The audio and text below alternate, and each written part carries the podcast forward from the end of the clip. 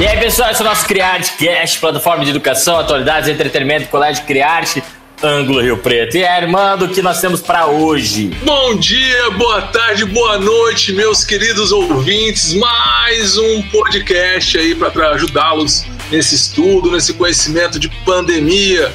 Hoje está aqui com a gente uma dupla sensacional. Com a gente hoje está o, aluno do oitavo ano, Eduardo. Dudu, fala um oi pro pessoal aí. Olá pessoal, tudo bem com vocês? Bom, estamos aqui novamente, né? É, de novo é um prazer estar aqui com vocês, poder ter esse bate-papo, poder conversar. Obrigadão, pessoal. E aí, galera, você viu, né? O menino já tá todo pronto para poder iniciar Eloquente, o... né? Eloquente. E para abrilhantar o nosso podcast, né? Está com a gente a professora de ciência, um dos grupos do Minions, do Malvado Preferido.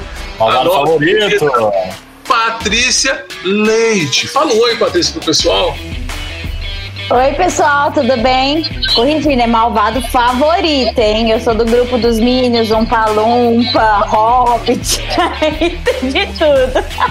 e vim iluminar que... porque agora eu estou com o cabelo vermelho, gente. Lembrando que Luiz Graton é o Gru, né? É, temos o Gru também no Criarte. Olha só que é. equipe fantástica. Eu tô um pouco preocupado com a Patrícia hoje, que ela tá sentada numa cadeira, tem mais uma lata de biscoito, uma lata de chile pra dar, dar altura na mesa ali. Tô com medo dela cair um pouquinho. Mas com a gente aqui sempre, sempre, sempre, tornando nossa discussão cada vez mais pesada, com argumentos sempre muito fortes, o nosso querido, nosso Guaraná, Baré! Falou aí, Baré! Você viu, né? Quando chega na minha vez, chega o bullying do peso, peso nas palavras, live pesada, né? Eu falo, esse bullying nunca acaba, né? É, eu reduzi um pouco as tuas, as tuas funções aqui, porque tava é, pensando. É. Você podia cobrar depois do colégio alguma coisa a mais aí? Galerinha, tudo bem com vocês? falando com vocês aqui, o professor Armando, queria agradecer demais a presença de todos os nossos ouvintes, pessoal da França, qualquer coisa a Patrícia depois faz uma tradução. O nosso tema de hoje é aquecimento global. E aí, galera, mito ou verdade? Ha, isso é que o Eduardo vai tentar descobrir com a Patrícia hoje. Dudu, é com você, meu querido. Boré, é, sobre esse tema, né, de aquecimento global, você poderia explicar para a gente o que são mudanças climáticas e o efeito estufa? Seguinte, quando a gente fala de mudança climática, mudança climática não é só o que ocorre com temperaturas. Mudança climática é um fenômeno que ocorre tanto de forma natural quanto de forma humana. Através de mudanças do clima naturalmente, como o aquecimento do Sol, a radiação maior do Sol que é gerada, como também há períodos que há maiores estiagens, maior quantidade de chuva, isso é uma mudança climática, que não necessariamente é o homem que faz. Mas também há mudanças climáticas feitas pelo homem. Que é que ela se intensifica no século 17, século 18, com a Revolução Industrial, e se intensifica muito com o quê? Com o lançamento de gases na atmosfera. Porque através desse período há lançamento de gases com a queima de carvão, com a queima de petróleo, isso gerando maior poluição, maior aquecimento nas regiões onde haviam essas indústrias e também há a maior utilização de recursos naturais para fazer a parte de minérios e matérias-primas. Isso gerou grande colapso no mundo até então. Por quê? O mundo não estava adaptado. A gente ainda não tinha feito tantas mudanças ou tantas formas com que gerasse radiação e calor no planeta de uma forma tão rápida. E pensando nisso, uma das consequências desse lançar de poluentes na atmosfera foi o que gera o que nós falamos de efeito estufa. O efeito estufa é como a gente lembra do bar ou de uma cafeteria ou de algum lugar que tem aquela estufa de salgado. Por quê? O efeito estufa é um efeito natural que existe, que é o quê? Os gases da atmosfera compõem os gases que compõem a atmosfera, me perdoe, eles acabam gerando uma, um isolamento natural e ele retém calor naturalmente. Para quê? Para que gerem um equilíbrio da temperatura da Terra. Esses gases são CO2, são dióxido de nitrogênio e também oxigênio e, e, e oxigênio e nitrogênio. O que acontece é o seguinte: quando esses gases eles começam a ser maiores do que a quantidade necessária, há um aquecimento, uma retenção maior de calor. E hoje nós vemos com o lançamento de gases poluentes, gases de, é, é, que são de petróleo ou gases com a combustão de carvão mineral, nós temos visto que essa camada de CO2 tem aumentado, retido mais calor na Terra e, consequentemente, isso tem aumentado a temperatura, temperatura da Terra alguns graus. Hoje, nós temos um colapso? Ainda não. Mas podemos ter um colapso, porque uma das consequências pode ser derretimento de geleiras, pode ser aumento do nível dos mares, pode ser morte de pessoas. Sim, mortes de pessoas. Essa semana, para quem tem os, o Ministério da Saúde cadastrado no celular, né? E Defesa Civil, você recebeu um alerta de morte. Não sei se vocês sabem disso, porque a temperatura na nossa região correria risco de matar pessoas hipertensas, porque chegaria a mais de 45 graus. No ano de 2006, se eu não me engano, houveram 30 mil mortes na Europa pelo calor excessivo. Isso é uma das questões que a gente tem que tomar cuidado com o aquecimento global. Basicamente, Du, é isso, ok? Ok, Paré. Pode, é, você pode falar pra gente Quais são as causas, as evidências é, em relação ao aquecimento global e como as mudanças climáticas podem afetar a natureza e o ser humano? Opa, vamos lá. Bom, e eu acho isso lindo, né? Porque a hora que a gente está conversando aqui, a gente consegue perceber que entre as disciplinas, por mais que a gente aprende de forma separada, a gente separa geografia, ciências, biologia, mas eu falo que elas não estão em caixinhas, né? Existe um véu apenas. É para facilitar o estudo, mas elas estão completamente relacionadas. E aqui é um assunto que dá para a gente ver muita relação e ver essa ligação entre as disciplinas, né? Porque tudo que o Baré falou, a gente muitas vezes vê também na, na biologia Lógico que levando para o lado biológico, ou seja, como isso afeta a vida dos seres vivos, e também na química, como esses processos acontecem e ao longo da história, enfim, dá para a gente fazer várias análises. Mas quando a gente trabalha com a questão do aquecimento global, primeiro, como a gente sabe, né? Por que, que a gente sabe que ele existe e a gente já nem discute mais que não que é uma possibilidade de nas, nas revistas científicas eles já nem mais discutem ah será que o aquecimento global existe mesmo? Existe. Isso é fato isso não é uma opinião minha. Por que que existe? Basta a gente analisar os gráficos ah, de emissão de gás carbônico e outros gases do efeito estufa que são medidos por meio de vários tem vários índices tem várias calculadoras de vários programas de vários países que coloca quanto de gás carbônico nós estamos liberando. Mas só para a gente entender um pouquinho, é assim: quando a gente fala das plantas ou das algas, é, elas conseguem realizar um processo conhecido como fotossíntese.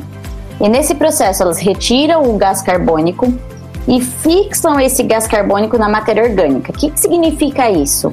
Elas pegam esse gás carbônico e transformam em moléculas orgânicas que fazem parte de suas células: proteína, carboidrato, lipídio, DNA, RNA e consome também para produzir energia e se manter vivo. Quando um organismo vai lá e se alimenta dessa planta, ele consome esse, essa proteína, esse carbono, né, que está na proteína, então esse carbono que está no carboidrato, esse carbono que está no lipídio, e também usa para fazer as suas estruturas. E ao longo da cadeia, esse carbono que foi retirado inicialmente da atmosfera, ele se perpetua. Quando nós temos aí um processo de desmatamento, um processo de queimada, o que, que a gente está fazendo? Não só retirando os indivíduos que fazem isso, os organismos que conseguem fazer isso, as algas também fazem, mas a gente está devolvendo esse gás carbono, esse carbono presente nessas moléculas de uma vez. Como? Por meio de um processo conhecido como decomposição. Então, no processo de decomposição, essa matéria orgânica ela é transformada em matéria inorgânica, sais, água e gases. E entre esses gases estão os gases do efeito estufa. Então, quando eles fazem a medição da quantidade desses gases, a gente consegue perceber que a, está aumentando E esse, esse efeito estufa, que é um efeito natural e essencial para a vida, como o Baré falou, ele está se potencializando. E no momento que ele potencializa, ou seja, mais calor é retido. Se mais calor é retido, a gente tem o aumento da temperatura. E o aumento da temperatura, ele vem sendo mostrado também por vários artigos científicos, por várias pesquisas. Não, não é uma opinião minha. Inclusive, o New York Times, depois a gente, se puder deixar na descrição, tem um link no qual você coloca o ano que você nasceu e também coloca é, a cidade onde você nasceu.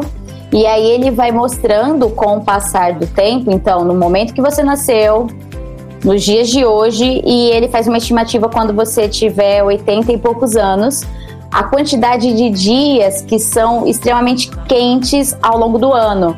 Então, de repente, eram 30 e poucos anos, eram 30 e poucos dias, depois passa para 80 e faz uma estimativa de aumentar para 100 dias. Ou seja, isso a gente está falando ao longo do ano, mas são dias de temperatura extremamente elevada.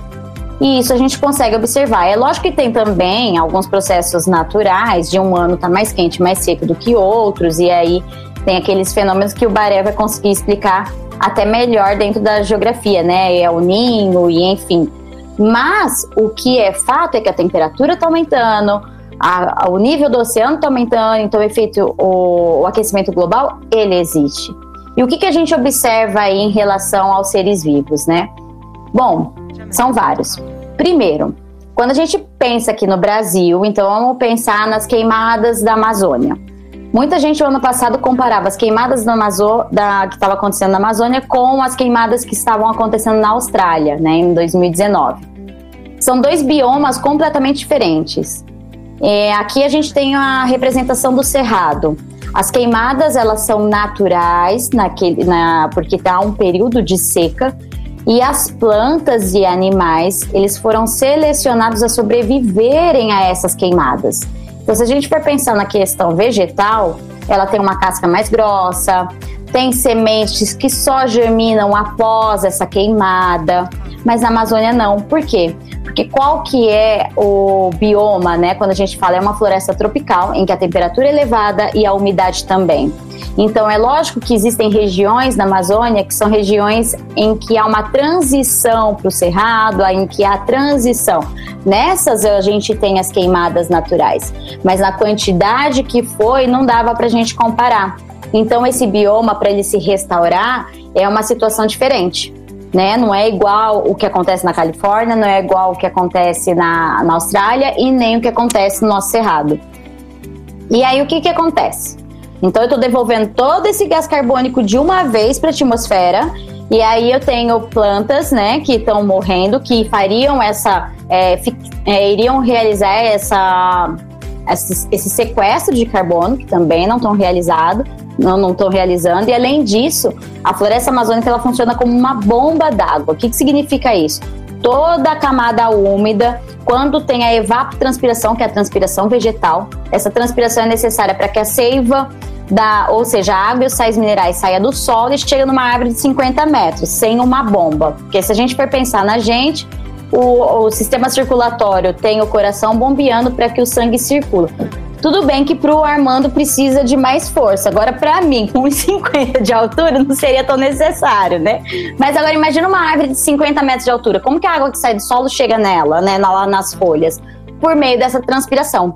E como a gente fala de uma floresta que transpira muito, então ela cria uma força, ela cria, ela gera um potencial aí de uma bomba d'água fazendo com que esses rios voadores, que na verdade em alguns momentos do ano tem a mesma quantidade de água que os rios que a gente encontra aqui, o, o da bacia amazônica, e aí eles vão batendo nos Andes, nessas né, massas de ar, e aí vai controlando todo o clima da região e também a taxa de chuva. Se eu diminuo a quantidade de plantas, se eu diminuo essa vida, menos transpiração, menos né, a probabilidade aí de chegar e ter chuva para todo o continente. Além disso, se a gente for pensar com essas queimadas que estão ocorrendo agora, né, além da emissão do gás carbônico, o que, que eu tenho? o depósito dessa foligem escura em cima da, do gelo dos Andes, que nunca degela, né? Tem também o gelo eterno lá. Só que tá, quando, como ele absorve mais calor, ele também está derretendo, causando enchentes em alguns locais, só que até que ele congele outra vez, demora. Ou seja, ele também não está favorecendo os afluentes da bacia amazônica. Se esse gelo derrete, a bacia amazônica também fica seca. Outro problema, muito gás carbônico na atmosfera dissolve na água, forma ácido carbônico. O ácido carbônico na água, imagina nos oceanos, ele é muito instável e reage com o carbonato de cálcio. Carbonato de cálcio é o componente das conchas dos moluscos, é o componente dos corais, é o componente da, dos crustáceos, ou seja, ele é como se ele corroesse essas, é, esses esqueletos, ou seja, causa a morte desses animais. E o mais interessante é que quando ele faz isso, né, a, e a temperatura né? Ele acaba reagindo, libera CO2 de novo no, no oceano e a temperatura faz o que com os gases na água? Diminui a solubilidade, ou seja, mais gás carbônico vai sendo liberado para o oceano, do oceano para a atmosfera. A gente chama isso de ciclo vicioso. Então, olha só para a natureza e além disso, né, doenças respiratórias, enfim, é o que a gente está vivenciando hoje. Mas olha o quanto né, as coisas estão ligadas aí na natureza, no meio ambiente.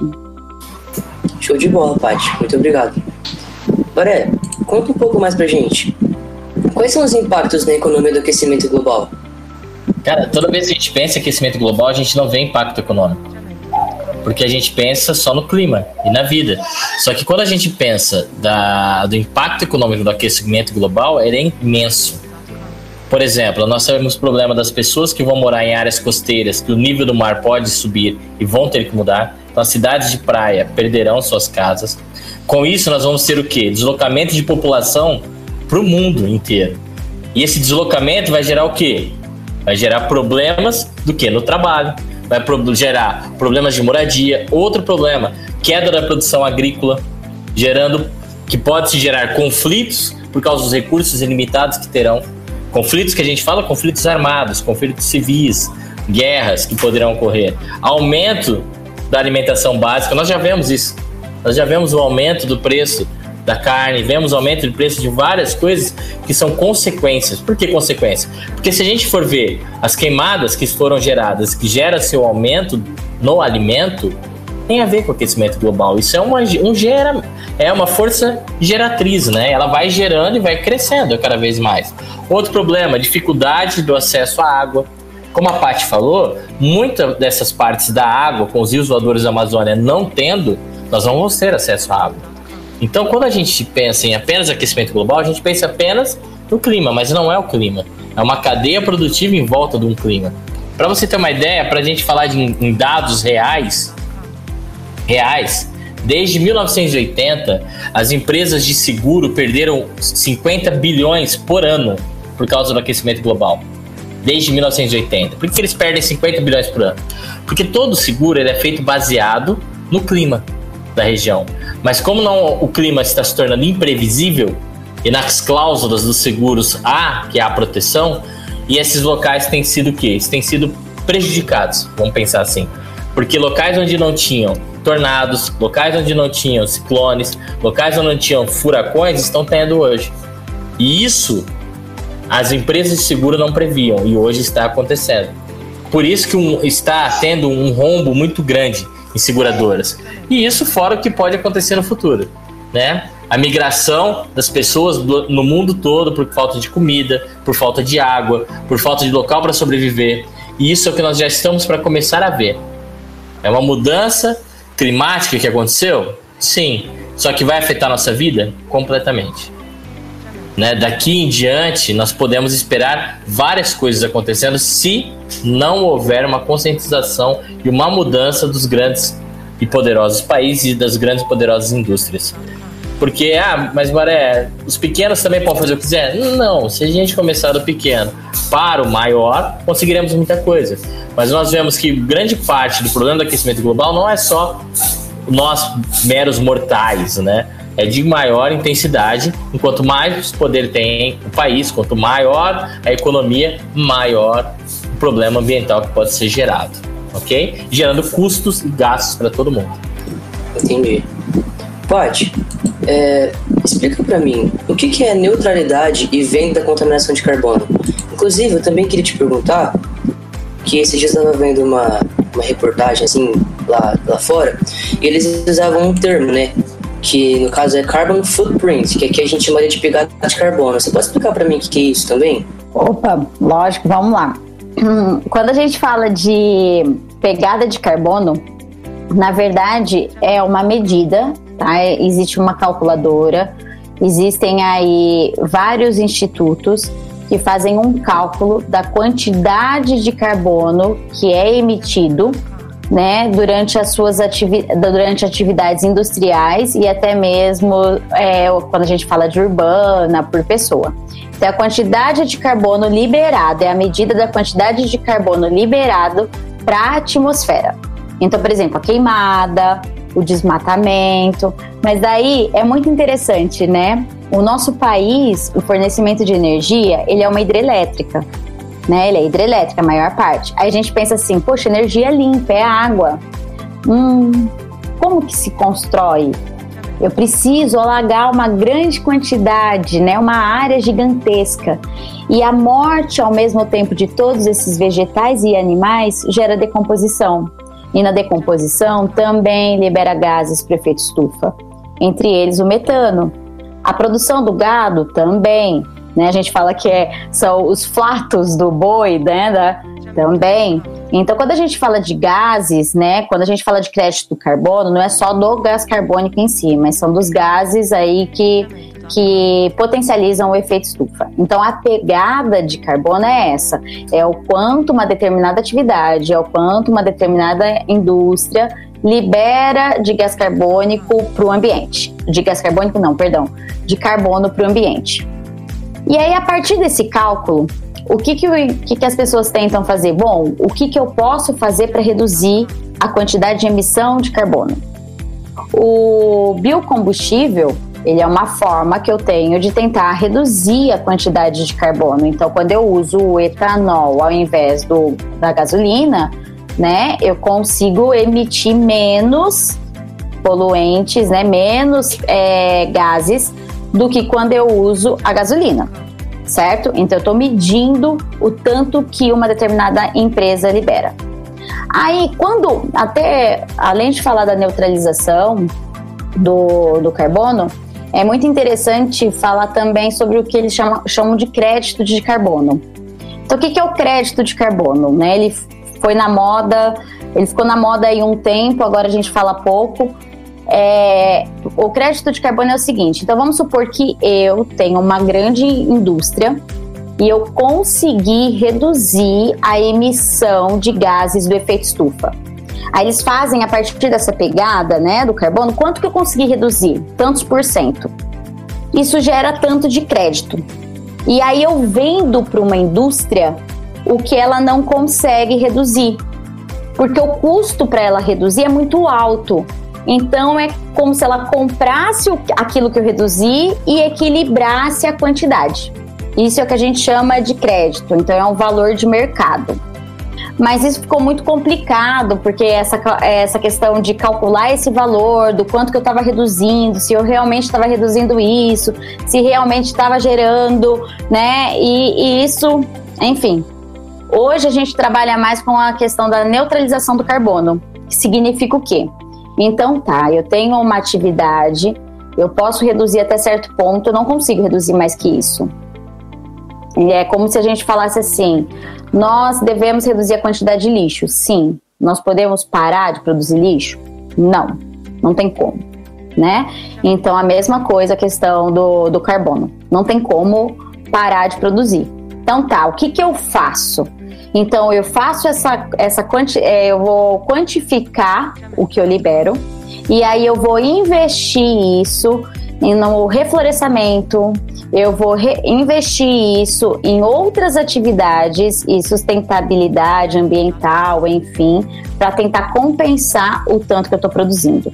De repente eu reutilizo água, de repente eu re... aí alguém pode me perguntar assim, mas água Porque o que, que acontece? Quando a gente fala de reciclagem de produtos, eu consumo água e também estou liberando gás carbônico, né? Estou liberando, estou emitindo aí é, a, esses gases. Então, o quanto eu consigo fazer, o que, que eu consigo fazer para compensar a quantidade que eu estou liberando. Isso significa o neutralizar, o compensar.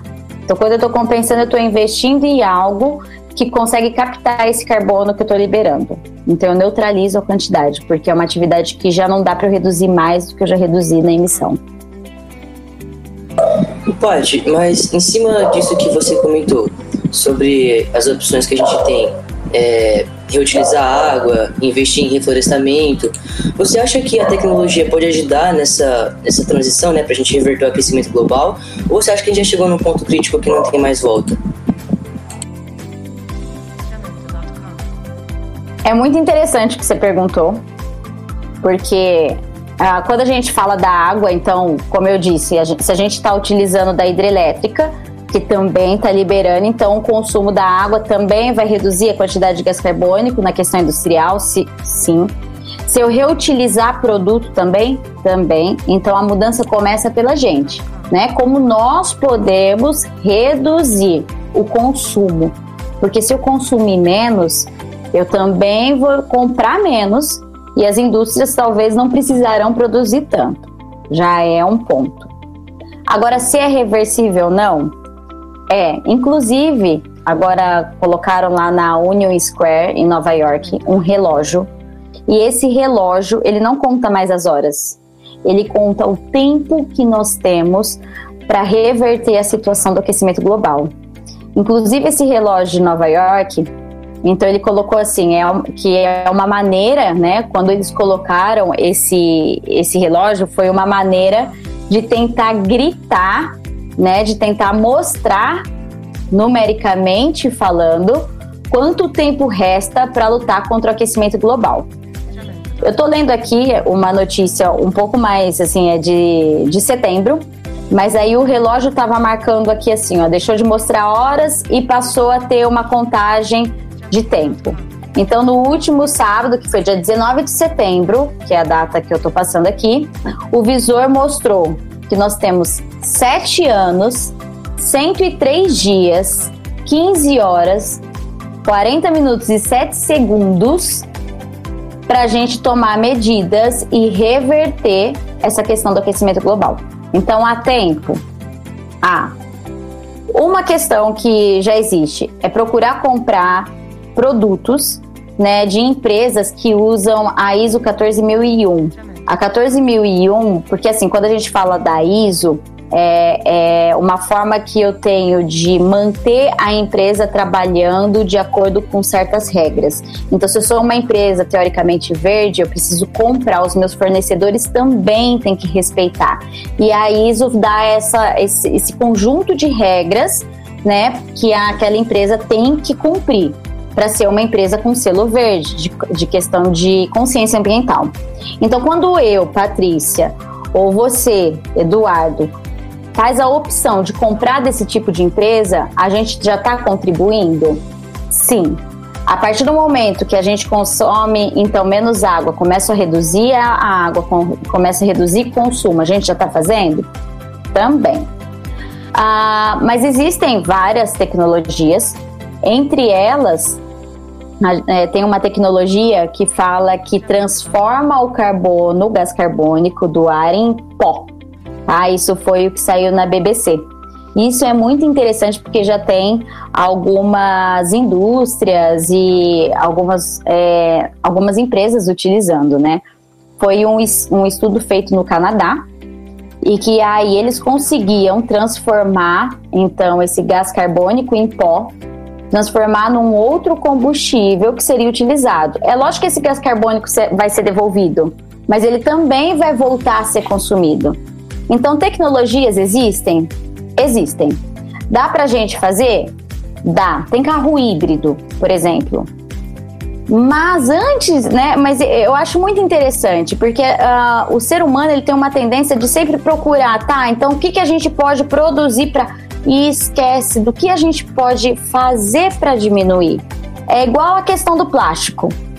todo plástico produzido hoje ele continua no planeta. E aí pensa, ah, então teremos que ter bactérias para decompor esse plástico porque ele vai demorar 500 anos para decompor.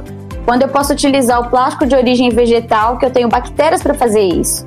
Então, assim, é, para que, que eu tenho que, às vezes, é, investir numa tecnologia se eu poderia investir em algo mais barato que daria um retorno mais fácil? Né? Então, é lógico que existe uma briga política muito grande, existe uma questão aí muito grande entre as empresas. Talvez precisaria aí de algumas regulamentações do o que eu produzo, eu sou obrigado a recolher e dar um destino melhor, né? Então não é só produ não é só reciclar, mas é consumir menos, é reutilizar e mudar o nosso comportamento. Eu acho que se a gente conseguisse mudar o nosso comportamento, já é um grande passo. Tudo vem em plástico, tudo é a partir do plástico, tudo e vai produzir gás carbônico também, está sendo produzidos nas indústrias. E o que, que eu posso fazer? Né? Então, a gente tem que começar o nosso trabalho de formiguinha. Então, existem tecnologias? Existem. Mas a gente não pode ficar esperando que eles façam. A gente tem que mudar nossa atitude. Paty, é, é, rapidinho. Só retomando nesse ponto que você comentou sobre o, o temporizador lá, o relógio de Nova York, é, o, que, o que você acha que aconteceria se por acaso a gente não chegasse no ponto que não desse mais para reverter, sabe? Você acha que mudaria completamente o ecossistema na Terra? Você acha que é, seriam poucas as vidas que sobrariam? Você acha que nós humanos continuaríamos é, vivendo, só que de forma diferente, sabe? Ó, eu penso que nós, né, a gente tem aí uma capacidade de não adaptação no sentido da palavra do darwinismo, mas a gente consegue criar condições, porque nós temos esse pensamento abstrato, a gente conseguiria criar condições para nos manter vivos. Mas eu vou te dar um exemplo muito interessante. Por exemplo, a gente fala, a gente estima um aumento da temperatura de 2 graus, certo? Mas, ó, se a gente desmatasse a Amazônia por inteiro, quase que dá esse aumento da temperatura. Mas nem vamos comentar que ela seria desmatada como um todo, porque isso, né? Vamos trabalhar aí com o número real, que seria então em torno de 0,8%. Eu não estou inventando esse dado, tá? Ele saiu recentemente. E aí o que, que acontece? É, nós, nós temos um problema que a quantidade de nuvens na nossa atmosfera está diminuindo. E aí vem aquele conceito básico, né? A água evapora e depois ela chega, precipita. Aí fala assim: se a água é renovável, porque a gente se preocupa que a água vai acabar. Bom, a gente já deu o exemplo dos Andes, a gente já deu o exemplo da, dos rios voadores, mas vamos então, o rio está evaporando. As gotículas de água, é, por conta dos nossos poluentes, ao invés de elas se tornarem pesadas suficiente para cair precipitar, elas estão se afastando. Então, não está precipitando, está diminuindo a quantidade de chuva. E se essas nuvens cada vez mais se afastarem, se essas partículas cada vez mais se afastarem, além desses dois graus, há, há uns pesquisadores lá na Califórnia fizeram uma pesquisa e falou que vai aumentar não 2 graus, mas além dos 2 graus, 8 graus Celsius. Ou seja, a gente vai ter 10 graus Celsius a mais. Então a sobrevivência vai ser complicada? Extremamente. Espécies vão sobreviver? Várias bactérias, vários protozoários, vários organismos vão sobreviver o ser humano dentro da sua capacidade? Talvez quem tenha dinheiro consiga. Não sei se vai ser para todos. Mas isso é muito triste. Imagina, são 10 graus Celsius a mais. E aí existem até ah, algumas tecnologias que eles vão com avião, olha isso, eles vão com avião nessas nuvens e jogam iodeto de prata que cristaliza essas partículas para que elas caiam e precipitem. Então, há métodos, eles estão tentando, estão tentando, mas é sempre interessante, né? Ah, então vamos para Marte, vamos procurar outro. Poxa, mas resolver o problema aqui é tão difícil, mudar nosso comportamento aqui é tão difícil. A gente vai esperar realmente chegar nessa condição? Né? E quem que vai ter aí condição de conseguir sobreviver nisso? Os outros animais, pela seleção natural, alguns conseguiriam sobreviver do mesmo jeito que aconteceu a extinção dos dinossauros e nós fomos beneficiados como é, mamíferos nessa sobrevivência. Mas agora, no ser humano, não vai ser nenhuma questão de evolução, vai ser uma questão financeira que vai favorecer a sobrevivência. Entendi, Paty. Muito obrigado. Imagina, eu que. Nossa, adorando essas perguntas. É né, gente? Então vocês viram que tudo está tá envolvido, né? O financeiro, a conscientização das pessoas, né? A ação dos governos, que cada vez tem que se preocupar com o meio ambiente, não se, somente se preocupar com a parte urbana das cidades. A parte deu várias dicas do que pode ser feito, né, para poder conter o avanço desse carbono no ar, né? Malefícios. Até o Dudu colocou uma, um prospecto, caso de errado, para a gente poder imaginar mesmo que se der errado, né? Que pode ser feito, né? E eu acho que é legal a gente fazer uns podcasts desses que a gente conscientiza a população. Fala aí, Baré. É, é, o interessante é que não afeta só uma coisa. A gente, não, a gente pensa sempre que afeta uma coisa. A gente não vê como um todo. Isso é um, é um famoso ecossistema, né? Ele vai afetar os animais? Ele vai afetar as algas? Vai. Ele vai afetar todo o mar? Vai. Ele vai afetar as nuvens? Vai. Ele vai afetar onde você vive? Vai. A sua alimentação? Vai. Contudo, é finanças? Vai. Ele vai afetar nosso modo de vida na Terra? Vai. A gente precisa entender que nós humanos somos pertencentes a um planeta e a um sistema que era regido, sempre foi regido da mesma forma. E nós temos transformado ele de uma forma que não é boa, de uma forma que é pior, que pode se gerar até o nosso colapso e até a nossa extinção na Terra. Não será mais um meteoro ocupado, talvez sejamos nós ocupados na nossa própria extinção. E, e é interessante sim, né, Maria? Dependendo como for a situação, o planeta continua, né? Sim, o planeta continua. É, ele se renova e a gente que, que vai embora, cara. A gente é. vai abreviar a nossa situação. Tem um documentário legal, tem um documentário legal, desculpa atrapalhar, que se chama O Mundo Sem Ninguém. Como seria o mundo sem ninguém? Ele é um documentário da Discovery Channel, não, da History, e ele fala o que vai acontecer com o mundo. Se as pessoas fossem tiradas, o que, que aconteceria com a natureza? E qual seria com a Terra? Ele começa a prever que a partir de 100, 200 anos, a vida começaria a se reinventar na Terra. É muito interessante esse documentário. Sim, aí, por exemplo, a própria agora, na época do. Que a gente está na, na, na, pandemia, quando teve aquele isolamento global no comecinho, o quanto os animais voltaram, como as coisas começaram a se renovar um pouco. Sim. Né? É, você quer fazer uma última fala sobre isso, dar uma dica, um conselho, ou indicar um livro, um documentário sobre isso, antes da nossa despedida? Bom, primeiro eu queria agradecer tá, a participação. Eu adoro. Eu, eu fui a primeira a participar, gostaria de lembrar disso. E que vocês estavam me devendo o microfone porque eu queria cantar. Mas vocês não me forneceram isso porque a gente agora tá à distância. Mas no próximo eu quero, tá? Porque eu falei que eu ia cantar e usar minha voz. Tô cobrando isso, então o próximo lembra. Será presencial e eu usarei o microfone.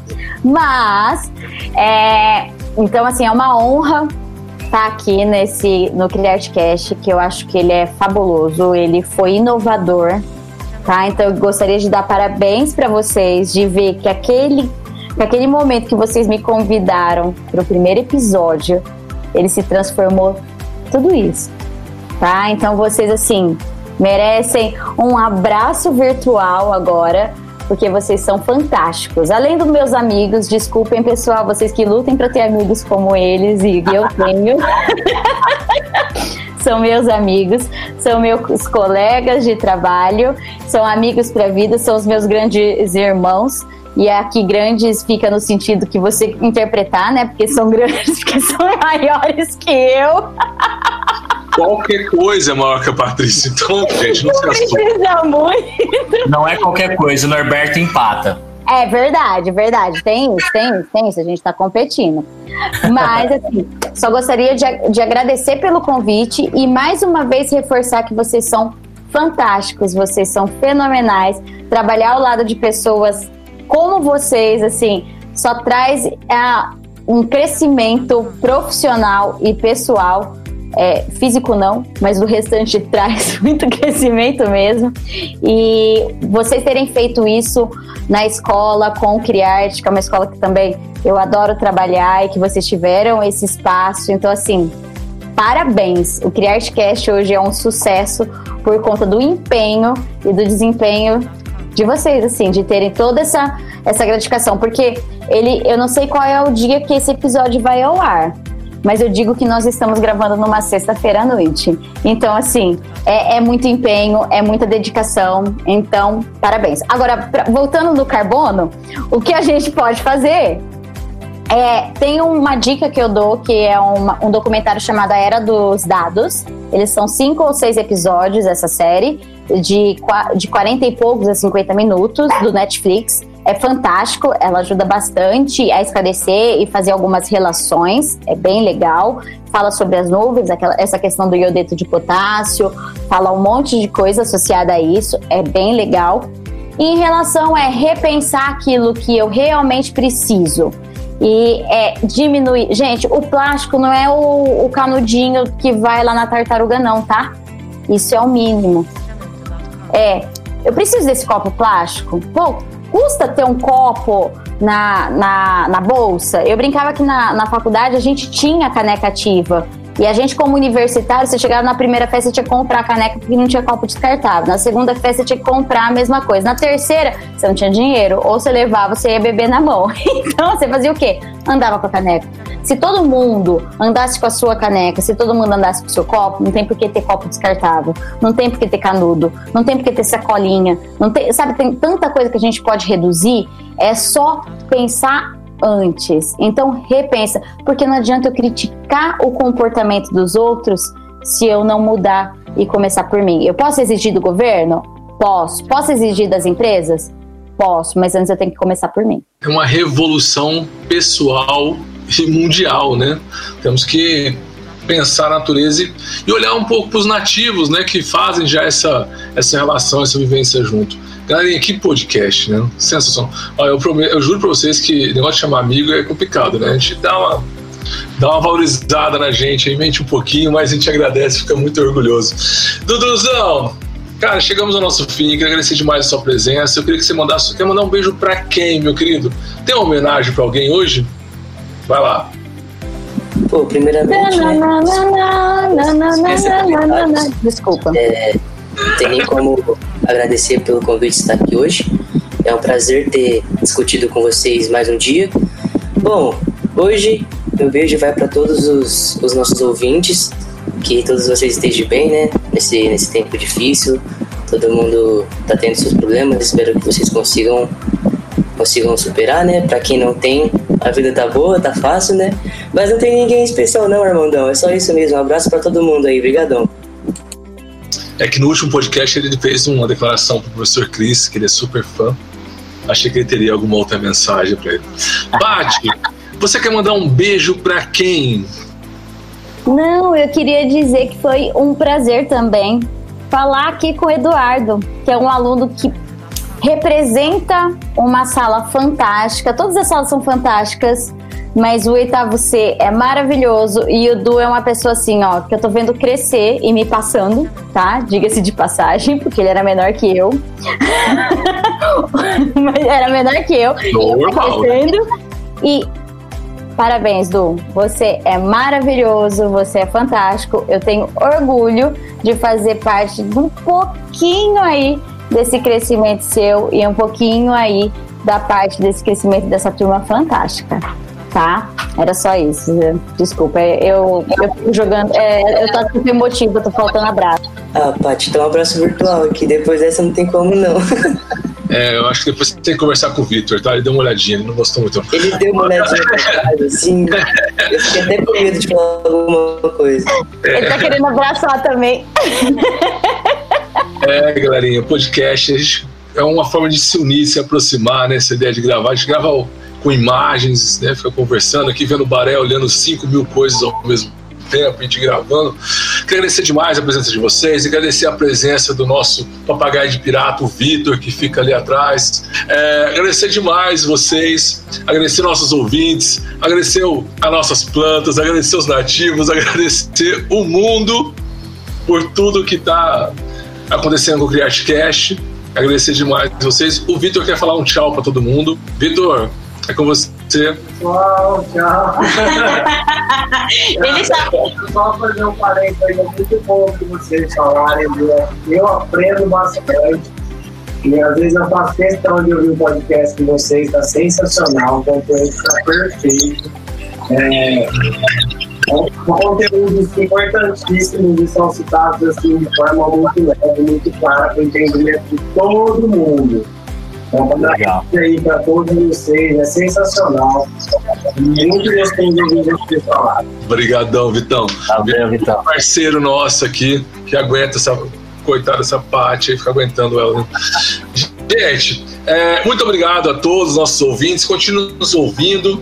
Você aí que não consegue ouvir na, na China, sei lá, né? Pega um podcast diferente, dá uma acessada. O pessoal da França, continue nos ouvindo. Os Estados Unidos e Brasil, obrigado pela audiência. Obrigado, Colégio Criarte. Baré, termina com uma fala de peso aí, fazendo um favor. Muito obrigado.